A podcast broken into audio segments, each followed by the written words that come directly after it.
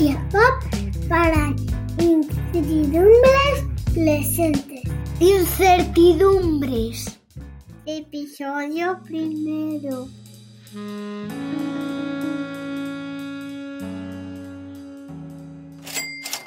Las criptomonedas son ya un lugar común. Vemos anuncios en Internet y en las marquesinas de las paradas de autobús que recomiendan comprar criptomonedas. Todos sabemos del amigo de un amigo que ha ganado mucho dinero comprando Bitcoin, la criptomoneda más conocida. Durante los últimos meses, algunas empresas han anunciado que aceptan o que aceptarán pagos en criptomonedas. Desde su creación, un Bitcoin ha pasado de cambiarse por 300 dólares a cambiarse por 50.000. Detrás de estos acontecimientos existe, quizás de forma implícita, una idea. Las criptomonedas son el dinero del futuro, y comprarlas hoy es anticiparse al futuro. Pero es así. ¿Son las criptomonedas dinero hoy? ¿De qué depende que lo sean en el futuro? Entender qué es el dinero, su evolución histórica, cómo se crea o qué permite que usemos algo como dinero es imprescindible para comprender los retos a los que se enfrentan las instituciones hoy. La digitalización de la economía es imparable y el dinero no quedará fuera de este proceso. ¿Cómo pueden los estados adaptarse a la dimensión monetaria del cambio tecnológico?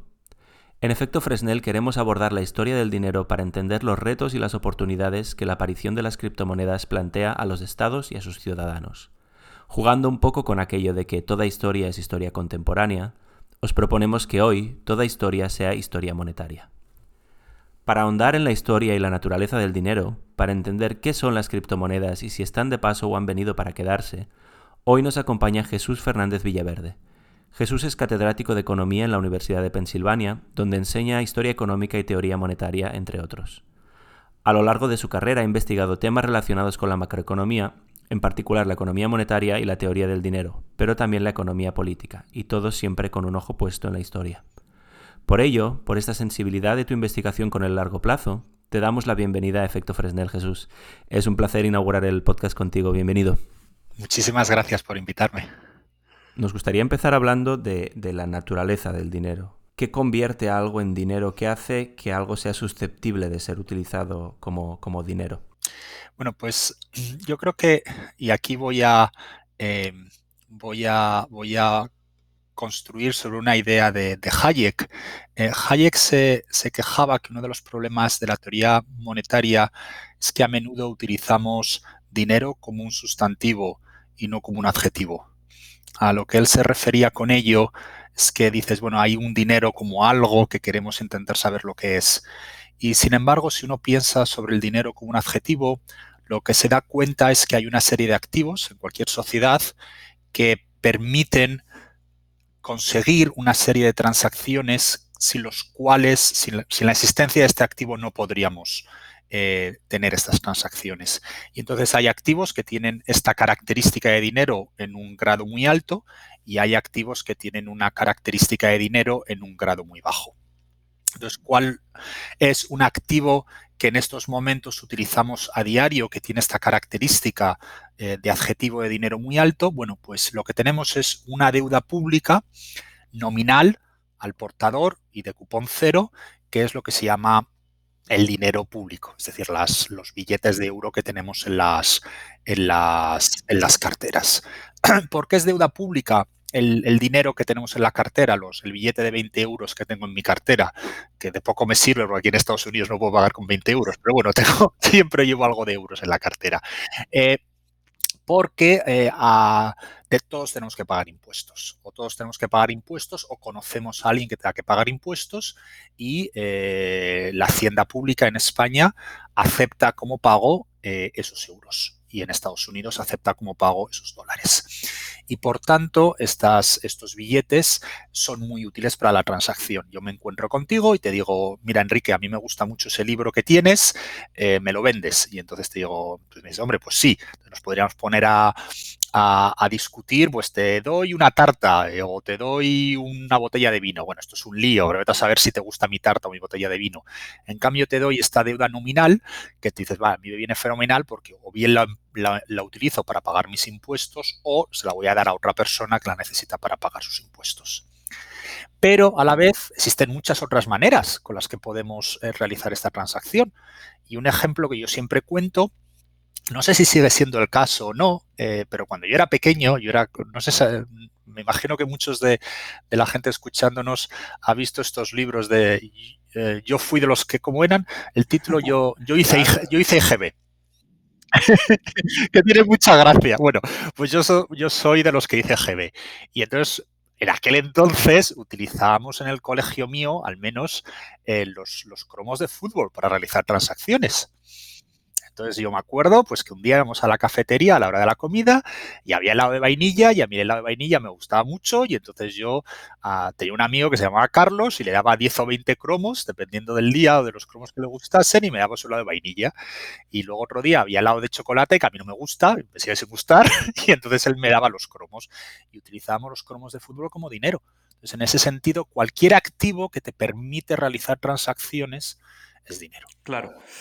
Queda, queda súper claro, Jesús. Bueno, en primer lugar, el, disclaimer importante es que tanto Enrique como yo también hicimos EGB. A pesar, a pesar, de, nuestra, a pesar de nuestra juventud, también llegamos a sufrir la EGB. Entonces, eh, a, este, a este respecto, en relación con lo que comentas, Jesús, un, tema. Em, claro, la pregunta es la de, trayendo el tema a las bitcoins o a las, o a las criptodivisas, ¿no?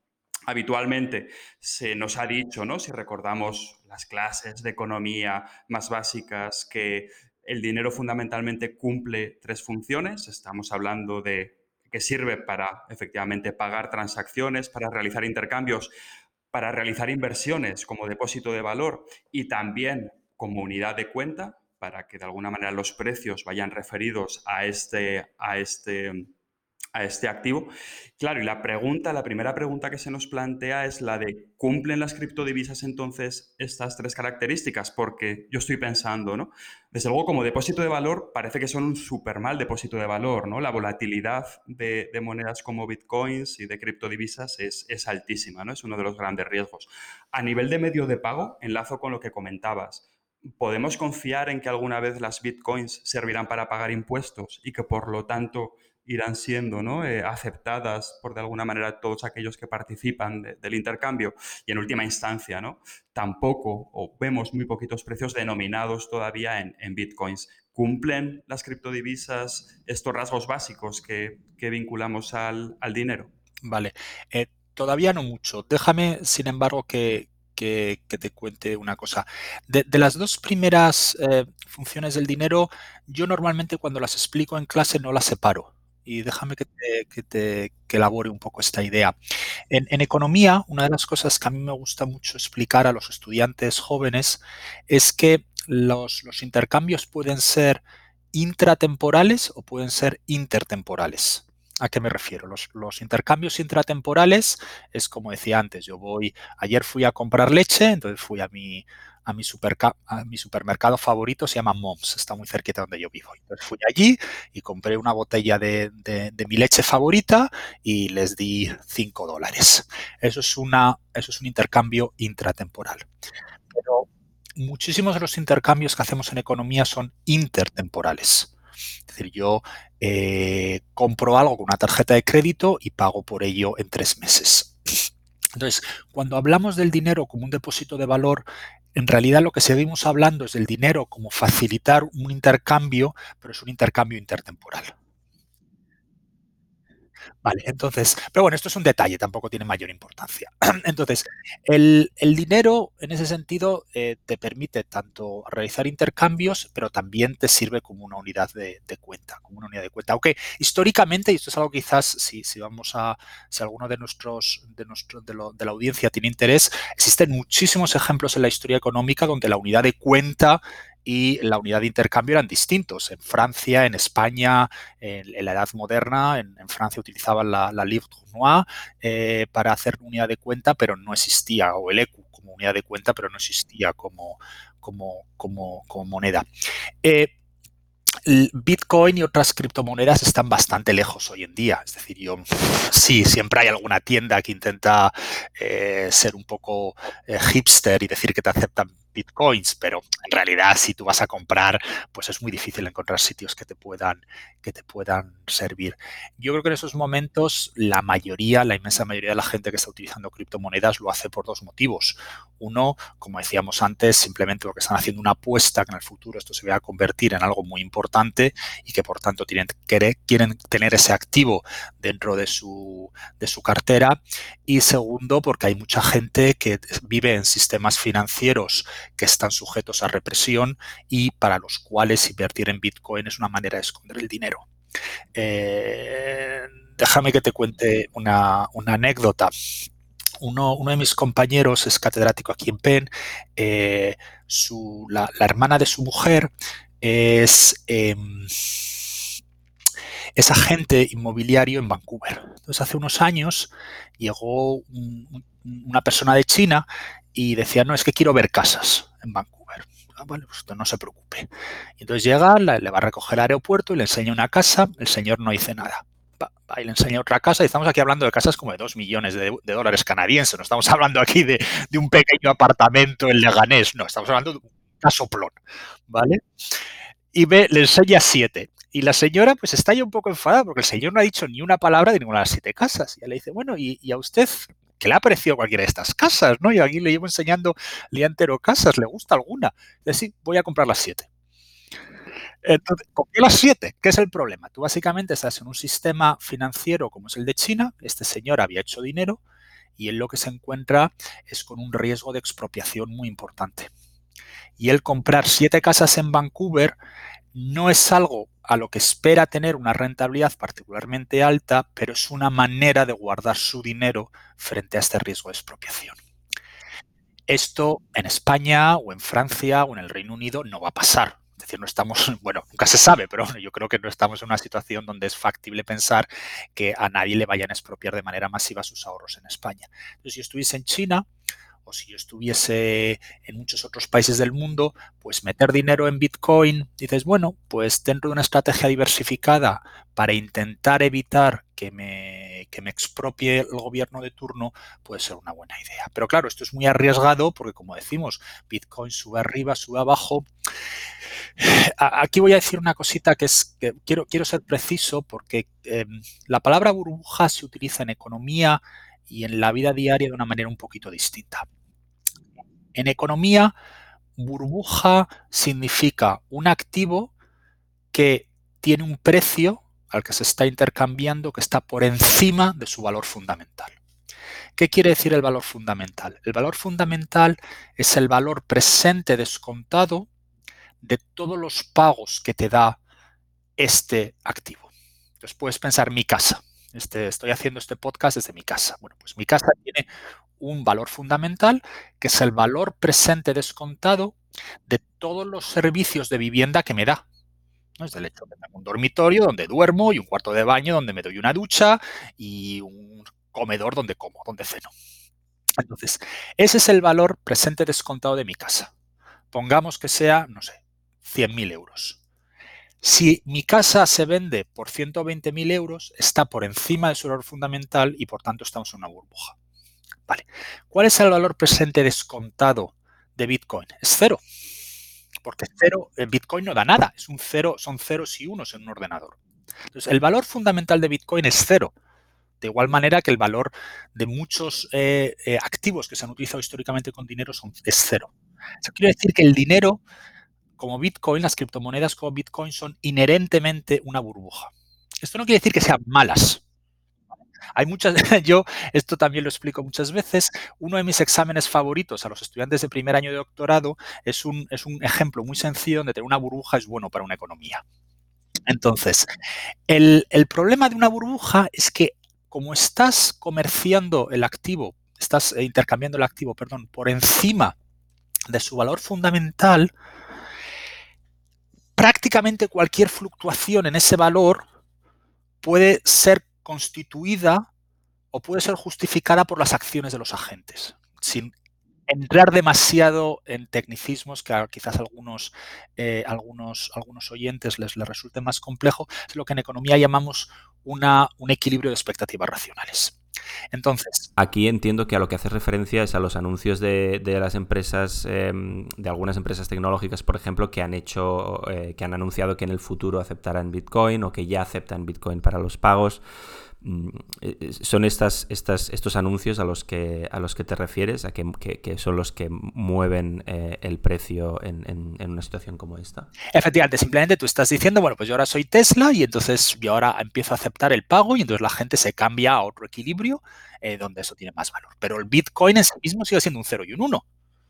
¿No? Es decir, eh, esto es distinto, Bitcoin es distinto del oro. ¿Por qué? Porque el oro tiene un valor fundamental, que es que yo lo puedo utilizar para hacer joyas, para mm, el ordenador del que desde el que estoy hablando con vosotros, utiliza un poquito de oro para alguno de sus chips. El oro tiene un valor fundamental, pero Bitcoin en sí mismo el valor fundamental es 0,1. El único valor que tiene es el valor de liquidez, pero un valor de liquidez no es un valor fundamental. Entonces, cuando tú no tienes un valor fundamental que te determina el precio, tú lo que vas a tener en general son fluctuaciones de precio tremendas. Tú tienes un año como has tenido este 2020 y lo que llamamos de 2021 con tremenda incertidumbre, la pandemia, etcétera. Entonces la gente preocupada por lo que puede venir mete dinero en Bitcoin. El 2022 lo mismo viene otra cosa distinta que nadie puede predecir y a pasar lo que pasa con el, con el valor de Bitcoin. Entonces, como estrategia de inversión, a mí me parece que es una estrategia de inversión con un nivel de riesgo brutal. Ahora bien, eh, como todo en la vida, bueno, pues hay gente que quiere tener más riesgo en sus carteras de inversión y gente que quiere tener menos riesgo. Eso yo no, yo no puedo decir la cantidad de riesgo que cada uno quiere tener. Una, una, sensación que, que, puede dar ¿no? cuando uno escucha noticias sobre Bitcoin o criptomonedas en general, sobre todo cuando se, se escuchan estos anuncios de, de, empresas tecnológicas, eh, etcétera, uh, es, bueno, en primer lugar, que hay que parece haber como una apuesta implícita, ¿no? Que el gobierno de turno, pues en el, en el, en el futuro, eh, aceptará el, el, pago en Bitcoin, ¿no? O en Bitcoin o en, o en cualquier otra criptomoneda. Esa es, esa es, una apuesta que, bueno, puede ser más o menos arriesgada, pero, pero parece que está ahí, ¿no? Y luego ocurre también una, una situación que, que, que, a veces da la impresión de ser como, como la situación está en la que el entrenador de un equipo de fútbol, después de una mala racha, sale el presidente a, a, a, decir, bueno, pues el entrenador goza de toda la confianza de la junta directiva, todo el apoyo, etcétera, etcétera, y esto implica que al día siguiente lo echan. Sí. ¿no? Es decir, al final parece que todos estos anuncios, o cuantos más anuncios, cuanto, cuanto más se refuerza eh, la, la, idea de que sí, que Bitcoin es el futuro, lo único que se está intentando es, es evitar que el precio caiga, ¿no? Yeah. Eh, eh, y, y, y, esto pues se puede interpretar simplemente como, un, como una huida hacia adelante, etcétera. Entonces, aquí, en, en, mi opinión, una cosa que es, que es, que es muy interesante, que me gustaría que nos, que nos contaras, es cómo tú has, has, has hablado antes de cómo el Estado puede eh, conseguir que una moneda circule, ¿no? Pero cómo puede un, una entidad privada, cómo puede un agente privado, una persona, un banco, etcétera, eh, una empresa, conseguir emitir una moneda y que empiece a circular, que sea aceptada y que por lo tanto no esté sujeta a estas, a estas fluctuaciones eh, eh, a las que está sujeta, pues, por ejemplo, eh, Bitcoin, ¿no? Pues mira, los, em, es un poquito distinto cuando el emisor es público y cuando es privado. Cuando el emisor es público, pues sabemos muy bien cómo, cómo se ha hecho históricamente, que es, como me refería antes, transformando esta moneda en medio único de pago de impuestos. Entonces pensemos, por ejemplo, eh, voy a utilizar un par de ejemplos de historia económica de Estados Unidos, dado que es la clase que estoy dando este semestre. Eh, tú organizas el, Congreso Continental, tienes que pagar la guerra de independencia, que aquí llaman la guerra revolucionaria, siempre me hace mucha gracia, pero bueno, la guerra de independencia contra, contra, Gran Bretaña, y entonces tú empiezas a emitir los continentales, que simplemente es un, bono, es un como dice aquí en Estados Unidos, un IOU.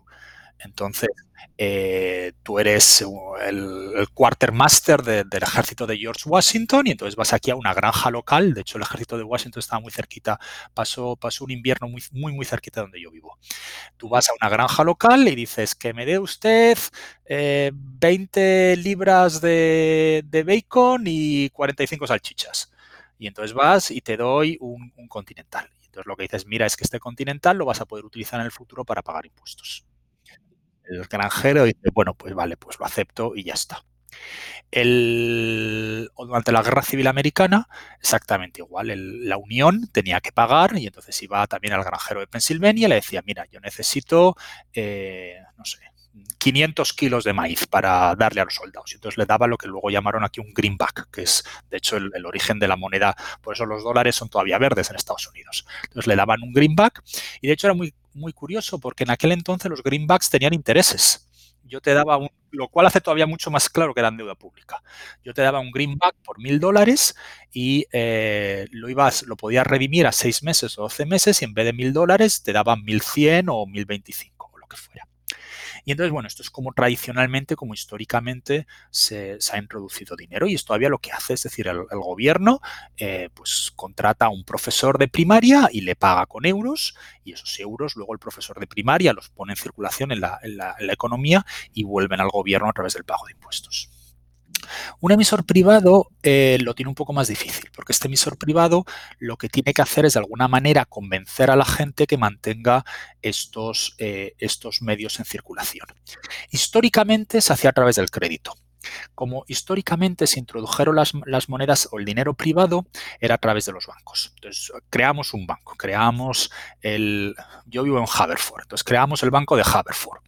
Y entonces Enrique venía a, mi banco y decía, mire, don Jesús, yo quiero comprar una, una, granja y necesito una hipoteca. Y entonces yo lo que hacía es, eh, te, te, escribía una, una, nota de crédito por, pongamos, 100 dólares. Y entonces tú ibas, comprabas, el, comprabas la, granja con los 100 dólares y lo que yo esperaba es que al que tú le dieses esos 100 dólares, no me iba a venir a mí al, al, banco a redimirlos por oro, sino que a su vez los iba a utilizar para otras cosas.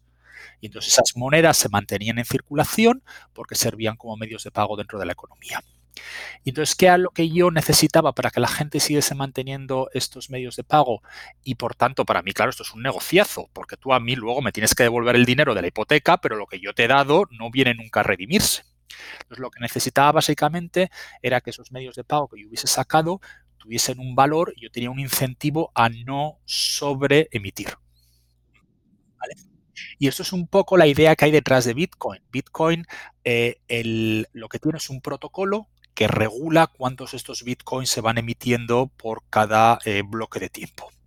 Entonces lo que estás intentando ahí es automatizar lo que históricamente habían hecho los bancos a través del control crediticio de la cantidad de moneda que emitían.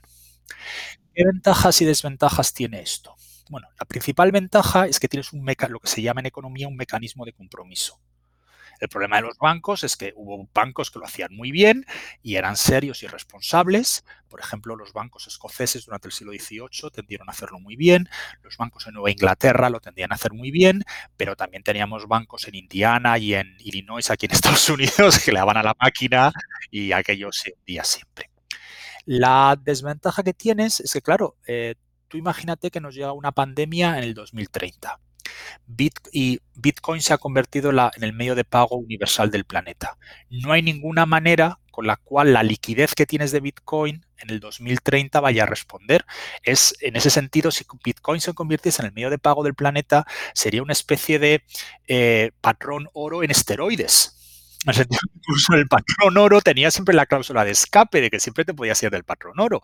El Reino Unido dejó el patrón oro ante las guerras napoleónicas, dejó el patrón oro ante las dos guerras mundiales, bueno, la Primera Guerra Mundial y luego después en el 31, pero Bitcoin, si se ha convertido en esto, ya no hay ninguna manera. Y sabemos que esto tener unos efectos eh, sobre, sobre la estabilidad financiera muy, eh, muy, muy, muy, muy serios. Claro. Y luego, Sí, perdona, no, no voy a seguir. Hay, un, par de detalles más, pero no me quiero hablar. No, no, no, Jesús, sí, sí, súper interesante, pero precisamente, ¿no? Al hilo de lo que estás comentando, claro, ¿no? Y por poner un poco también en, perspectiva a los, oyentes, estamos viendo, ¿no? En los últimos meses que la demanda de, Bitcoin ha aumentado mucho. Parece además que el, tipo de inversor que se está moviendo recientemente hacia Bitcoins cada vez más son operadores financieros por decirlo así, ¿no? un poco del establishment, estamos hablando de fondos de riesgo, incluso de otro, este tipo de inversores más institucionales. Eh, estos últimos días, ¿no? el precio de una Bitcoin está rondando los 50.000 euros. Entonces, de alguna manera, ¿no? Eh, hilando todo lo que, estás, lo que estás comentando respecto a por qué circulan las monedas o cómo conseguir que las monedas eh, circulen, claro, nos preguntamos, bueno, esta creciente eh, aceptación que estamos viendo ¿no? en, las últimas, en las últimas semanas y meses de Bitcoin posiblemente no responda tanto efectivamente a esa confianza que, los, los, inversionistas pueden tener en que, en que Bitcoin sea efectivamente un, medio de pago, un depósito de valor, una unidad de cuenta, sino más efectivamente ¿no? a, a un fenómeno en cierto modo, ¿no? Bueno, de especulación y también quizá una apuesta pues sobre, no sé, por decirlo así, el caos monetario, ¿no? La creciente desconfianza quizá frente a, las autoridades monetarias tradicionales y la huida hacia otro tipo de activos, ¿no? O sea, es un poco lo que, lo que, lo que, lo concluyendo. ¿Cómo lo ves? Sí, vamos a ver, yo creo que ahí tienes mucha razón. Yo te diría que hay, que hay tres, tres fuerzas o tres mecanismos aquí presentes. El primero, y esto yo es algo sobre lo que he escrito bastantes papeles, en el mundo en estos momentos hay lo que se llama una, una carencia de activos seguros. Entonces, una, manera de la que uno puede pensar es, seguro que alguna vez os habéis encontrado con algún familiar o algún amigo que os ha dicho, mira, yo, pues no sé, tengo un dinerito, me he jubilado y me han dado un dinero por la jubilación, o tenía un bar y he vendido el bar, y yo ahora lo que quiero es tener este dinero de haber vendido mi pequeño negocio y los 10 o 15 años que me quedan de vida vivir tranquilo. Bueno, pues lo que esta persona te está pidiendo es un activo seguro, un activo que tiene muy pocas fluctuaciones frente a los shocks agregados. El problema es que eh, la cantidad de activos seguros que existe en la economía mundial en proporción al tamaño de la economía mundial probablemente ha decrecido mucho en los últimos 30 años. ¿Por qué? Porque la mayor economía mundial en estos momentos, o una de las dos mayores economías mundiales, depende de cómo lo midas, que es China, tiene una incapacidad por su estructura financiera de generar activos seguros. Entonces tú lo que te encuentras es que en estos momentos hay mucha más demanda de activos, de activos seguros que en el pasado y la oferta no ha crecido. ¿Cómo se ve esto? Esto se ve básicamente en que tú estás intercambiando los pocos activos seguros que hay a unos tipos de interés neto o prácticamente cero o cercanos a cero o incluso antes, en a principios, durante mucho del 2020, hay tipos de intereses negativos, como son el bono alemán a 30 años, el, etcétera. Entonces, en ese mundo en el que hay muy pocos activos seguros, la gente busca cosas que son cuasi activos seguros.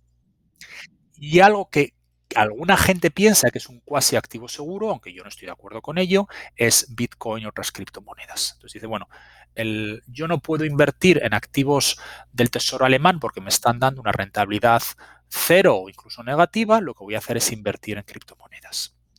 Hay un segundo proceso, un segundo mecanismo que yo creo que es meramente que, bueno, esto está de moda y yo no quiero ser el fondo capital riesgo que no mete dinero aquí y luego me quedo expuesto en ello. Y entonces, bueno, yo conozco muchos de mis amigos, eh, se, en vez de dedicarse a esto de la economía eh, académica se dedicaron al mundo de las finanzas y me lo cuentan explícitamente. Me dicen, yo llevo una cartera y lo que no puedo hacer, porque me preguntan mis inversores y si todos los otros eh, de mis colegas en, Wall Street tienen un 5% invertido en criptomonedas, porque yo no tengo un 5%, un 5 invertido en criptomonedas. ¿vale?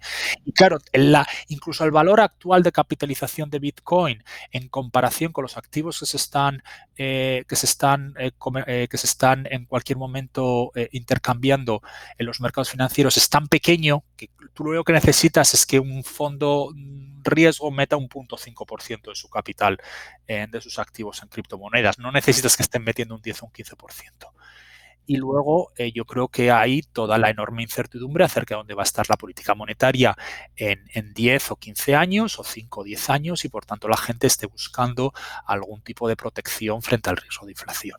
La gente dice, yo veo unos enormes gastos públicos tanto en Europa como en Estados Unidos, hay relativamente poca capacidad política, no económica, política de recaudar muchos más impuestos, yo lo que veo, dice mucha gente, es que aquí lo que vas a tener más, más inflación y yo quiero cubrirme ese riesgo de inflación con criptomonedas. Entonces yo creo que estos tres mecanismos están detrás de este crecimiento tan acelerado del precio de Bitcoin en, los, del último año.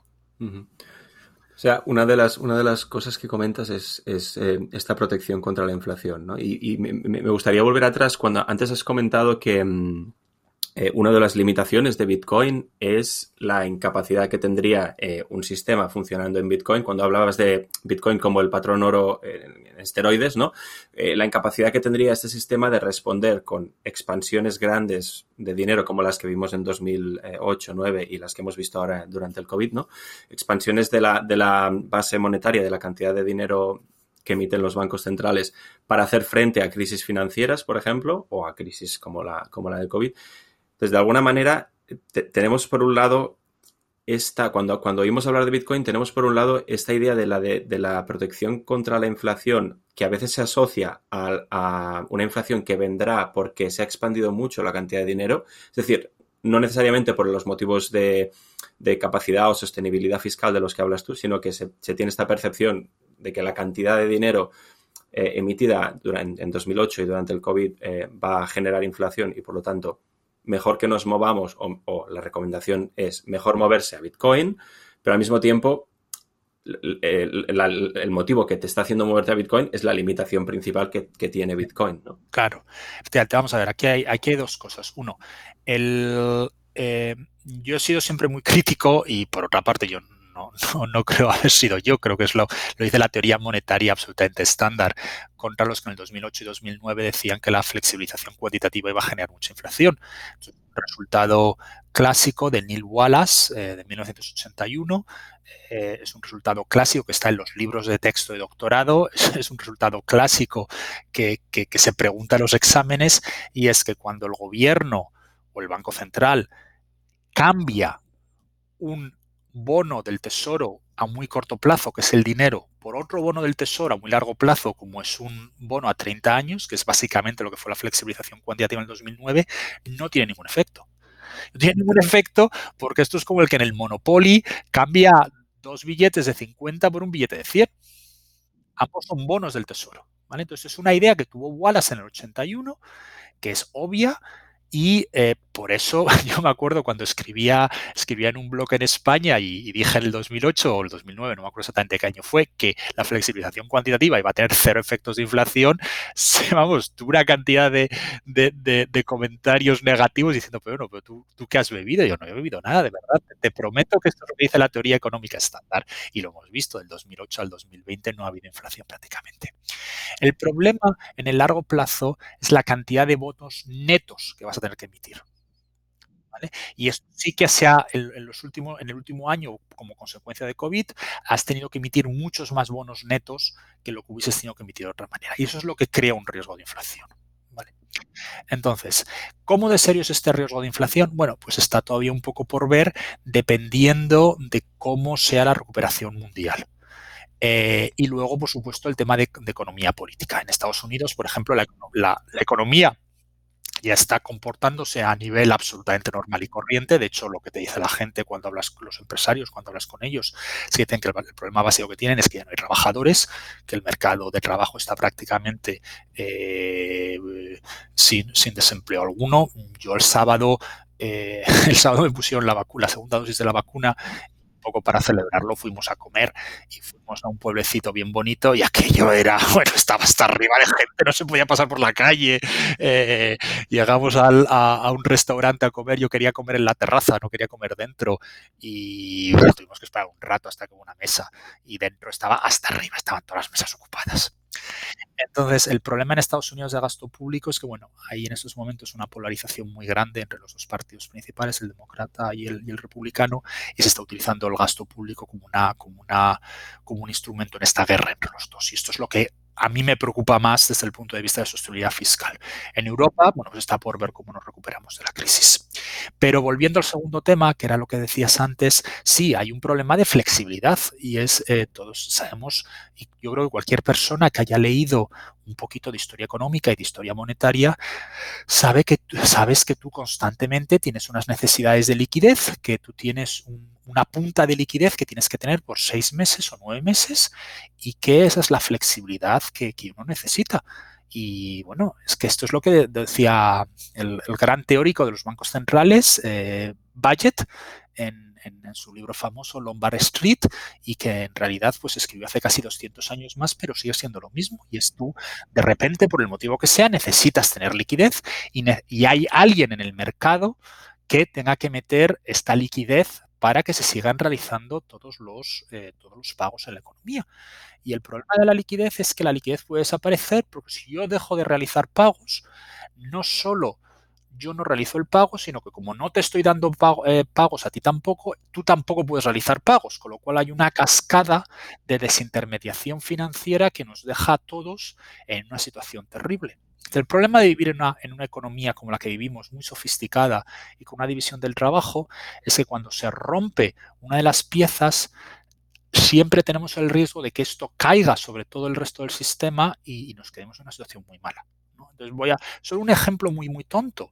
En, Estados Unidos uno de los problemas que ha habido durante la COVID, durante la crisis de la COVID, es que eh, por algún motivo que nadie tiene muy claro, y es que no, no, y he hablado con mucha gente de aquí de la Reserva Federal, eh, desaparecieron los quarters. Aquí hay unos, unas monedas de 25 céntimos que son muy útiles porque es, por ejemplo, lo que pones cuando aparcas el coche en los, eh, para, aparcar o cuando vas a comprar una Coca-Cola en la máquina de Coca-Cola. Bueno, pues la gente de alguna manera empezó a acaparar cuartos. No está muy claro si es porque la gente, como no iba a la calle, no las ponía en las máquinas de Coca-Cola y tú los ibas dejando en casa. Es decir, yo me imagino que quizás como funciona mi vida es tú vas al supermercado, te devuelven tres o cuatro quarters de, la vuelta y luego los utilizas en la máquina de Coca-Cola de la universidad. Pues como no iba a la universidad, los quarters iban acumulando en, una esquina de casa. Bueno, y entonces llegamos a una situación donde al final del verano ibas a las tiendas y todas te decían que necesitaban cuartos desesperadamente. Y de hecho algunas tiendas empezaron a darte hasta un premium. Es decir, si les dabas tres cuartos te daban un dólar. El cuarter de 25 céntimos estaba comerciando por encima de 25 céntimos. Bueno, pues es un ejemplo muy claro de un problema trivial aparentemente, pero que se convirtió en un problema serio, y es que la gente había acumulado los cuartos en el calcetín de su casa y ya no circulaban. ¿Cómo va Bitcoin? Nunca, como cualquier sistema de, criptomoneda, donde no tienes un banco central intentando evitar este problema, va, a solucionarte nunca esto. O sea que, que, volviendo un poco a la, idea de, la, de, la, emisión eh, de dinero privada versus emisión pública, tú, si te entiendo, tu conclusión sería que la emisión pública es superior, en este caso, a, la, puede, puede, alcanzar objetivos superiores a la, emisión privada, pero bajo una, una serie de eh, condiciones, circunstancias.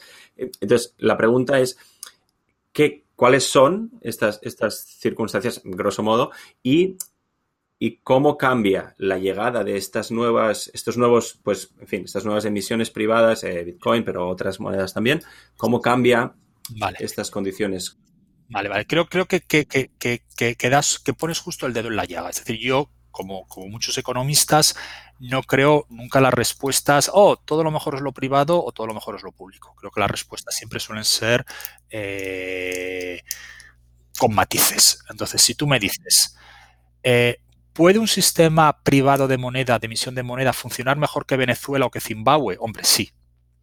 ¿Puede funcionar mejor que el Banco Central de Suecia? Hombre, pues no. Entonces, ¿qué es lo que necesitas? Pues lo que sabemos siempre, si tú tienes un banco central independiente, eh, con profesionales, llevándolo eh, con buenos economistas, con un buen equipo, etcétera, y aislado de las presiones políticas, yo sigo pensando que un banco central es la mejor manera de llevar un sistema monetario. Si estas condiciones no se cumplen, pues lo mismo un sistema privado puede ser mejor. ¿Qué es lo bueno de las, criptomonedas privadas? Que imponen disciplina adicional en los bancos centrales. Aunque yo siga pensando que los bancos centrales lo hacen mejor, yo no tengo ningún problema con que existan las criptomonedas privadas. Yo estoy en contra de la idea de que tengan que ser prohibidas. Y el motivo es porque esto induce a los bancos centrales a tener que ofrecer un mejor, un mejor producto. Por ejemplo, en Estados Unidos los, pagos son muy malos. El sistema de pagos es un sistema de pagos anticuado, y aunque parezca mentira, eh, enviar un cheque es complicadísimo, cuesta muchísimo dinero, eh, no a ti directamente, o tú crees que no a ti como usuario, pero en la práctica sí, porque lo pagas a través de las comisiones indirectas. pero está muy mal gestionado el sistema y tarda muchísimo tiempo. Y cualquiera que haya estado en Estados Unidos y su primo le ha tenido que enviar 10.000 euros desde España, lo ha experimentado, que es, es absolutamente horroroso. Entonces, una de las ventajas de criptomonedas es que finalmente el Banco de la Reserva Federal, el sistema de la Reserva Federal, ha tenido que ponerse las pilas y empezar a reformar el sistema. Y esperemos que en uno o dos años finalmente el nuevo sistema de pagos federales esté encima de la mesa. Algo similar ha pasado en Australia, que ahora tiene un sistema de pagos muy buenos. Entonces, la existencia de criptomonedas yo creo que va a inducir un cambio tecnológico positivo por parte de los bancos centrales para tener sistemas de pagos más flexibles y más rápidos. Bueno, sin duda, Jesús, yo creo que en, episodios próximos tendremos que hablar de, del papel de los bancos centrales en, en, todo lo relativo ¿no? a, las, a, las, monedas digitales. Estamos viendo también en los, últimos en los últimos meses los planes del Banco Central Europeo con relación al euro digital. ¿no? Es desde luego una, una, una dimensión del debate que, que, es, que es también súper interesante. Para ir terminando, la, la, conversación contigo y dentro del espíritu que nos anima en efecto Fresnel, que es el de mirar a la historia pero sobre todo para entender el presente, para entender lo que está ocurriendo ahora e incluso para, identificar quizás ah, lecciones a futuro. Me gustaría eh, hacerte la pregunta de eh, si tuvieses delante a un, a un gestor de la cosa pública, a un policymaker, a alguien encargado de, de las políticas públicas en España, con tu visión como historiador o como apasionado por la historia económica, como economista, ¿cuál sería la pregunta que le harías? ¿Qué preocupación como académico ah, tienes de una manera más relevante con relación a el futuro económico o el futuro en general de, España? Eh, que me digas cómo vas a cuadrar el presupuesto en el 2030. España ya está teniendo un crecimiento natural de la población negativo, eh, se está manteniendo la población únicamente a través de la inmigración, pero esto, este envejecimiento muy acelerado de la población va a tener unos efectos sobre gasto en sanidad y gastos en pensiones tremendo. Esto va a poner muchísimo, muchísima tensión en, en la estructura de gastos. Dime qué estructura de ingresos puedes tener que te permita intentar mantener la sostenibilidad, sobre todo con una ayuda pública del ciento y pico por ciento del PIB y quiero ver unos números realistas y no los números que siento mucho, llevo viendo en España desde que me dedico a esto de gobiernos de un lado y de otro, que son siempre cuentos de la lechera, que son siempre, si todo va bien a lo largo de los próximos cinco años, esto más o menos lo vamos a encajar. Y el problema es que no todo siempre va bien, siempre hay algo que va mal. Y eso es lo que yo no he conseguido todavía que nunca nadie me explique cómo va a ser esa estructura de gastos y de ingresos de las administraciones públicas en el 2035. Bueno, yo creo que con esto podemos cerrar. Eh, Jesús Fernández Villaverde, catedrático de Economía en la Universidad de Pensilvania, muchísimas gracias por acompañarnos en el, en el episodio inaugural de Efecto Fresnel. Y si te parece, podemos eh, invitarte otro día y nos cuentas un poco qué tiene que ver o qué papel juega en todo esto el Banco Central Europeo. Sí, eso es otra cosa.